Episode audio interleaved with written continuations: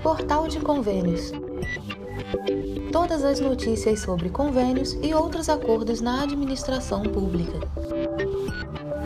Olá, este é o podcast do Portal de Convênios, um resumo semanal das principais notícias do âmbito da administração pública para você se manter informado em poucos minutos.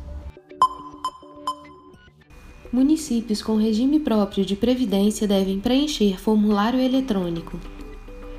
Os municípios com regime próprio de previdência social devem preencher formulário de acompanhamento da instituição do regime de previdência complementar dos entes federativos da Secretaria de Previdência. Com 12 questões, o formulário eletrônico pode ser acessado, preenchido e enviado pelo dirigente do regime próprio de previdência social ou representante do ente federativo, mensalmente. Em caso de dúvidas no preenchimento, os gestores da Previdência local ou regional podem entrar em contato com a Subsecretaria do Regime de Previdência Complementar através de e-mail. Meio Ambiente abre edital para concessão do Parque Nacional do Iguaçu. O Ministério do Meio Ambiente abriu a consulta pública para a concessão do Parque Nacional do Iguaçu, no Paraná. As propostas e contribuições poderão ser enviadas até o dia 27 de maio. Entre as propostas que devem ser desenvolvidas no prazo de cinco anos a partir da assinatura dos contratos estão a estruturação de novos polos de visitação, um novo sistema de transporte mais eficiente e sustentável, trilhas para pedestres e bicicletas, além de outras melhorias na infraestrutura. De acordo com o Ministério, são esperados investimentos obrigatórios de mais de 500 milhões de reais em infraestrutura para a realização de projetos no parque e de 3,6 bilhões de reais em investimentos operacionais durante a duração do contrato. FNDE abriu consulta pública sobre programa de transporte escolar.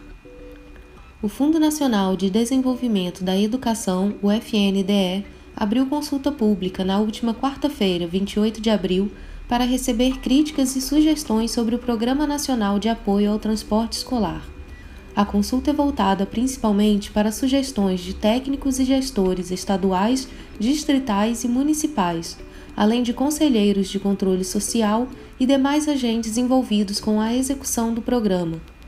O objetivo da avaliação é aperfeiçoar as normas do apoio ao transporte escolar para melhorar o atendimento aos estudantes da educação básica pública de todo o país. Os interessados em participar podem enviar as contribuições até o dia 14 de maio, por meio do link disponibilizado pelo Ministério da Educação.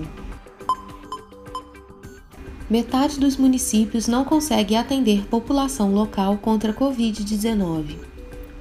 Nem metade dos 5.570 municípios brasileiros conseguiu atender mais de 10% das internações por Covid-19 de seus moradores.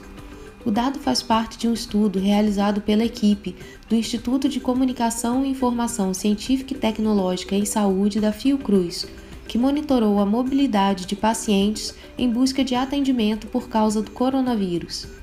A pesquisa indica que a população brasileira não consegue atendimento em sua localidade e precisa se deslocar em busca de tratamento.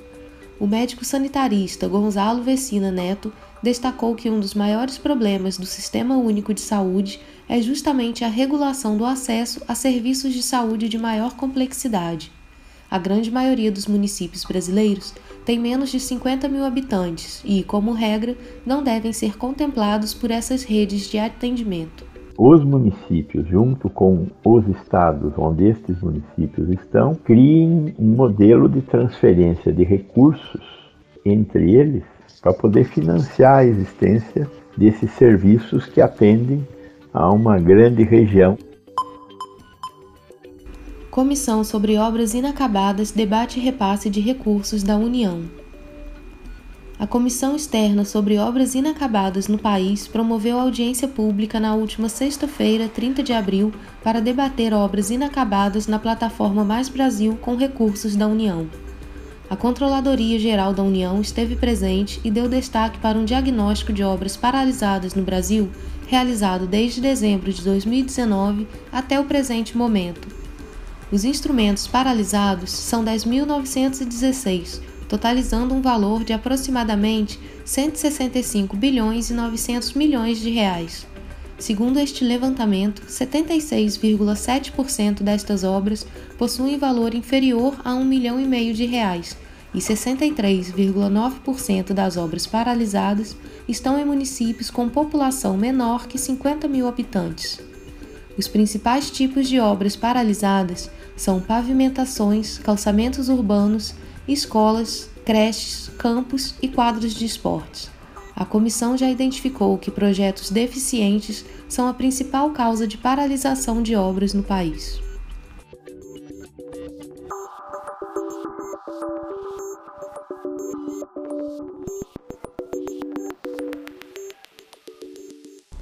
Você ouviu mais um podcast do Portal de Convênios, te atualizando sobre projetos, prazos e ações em administração pública.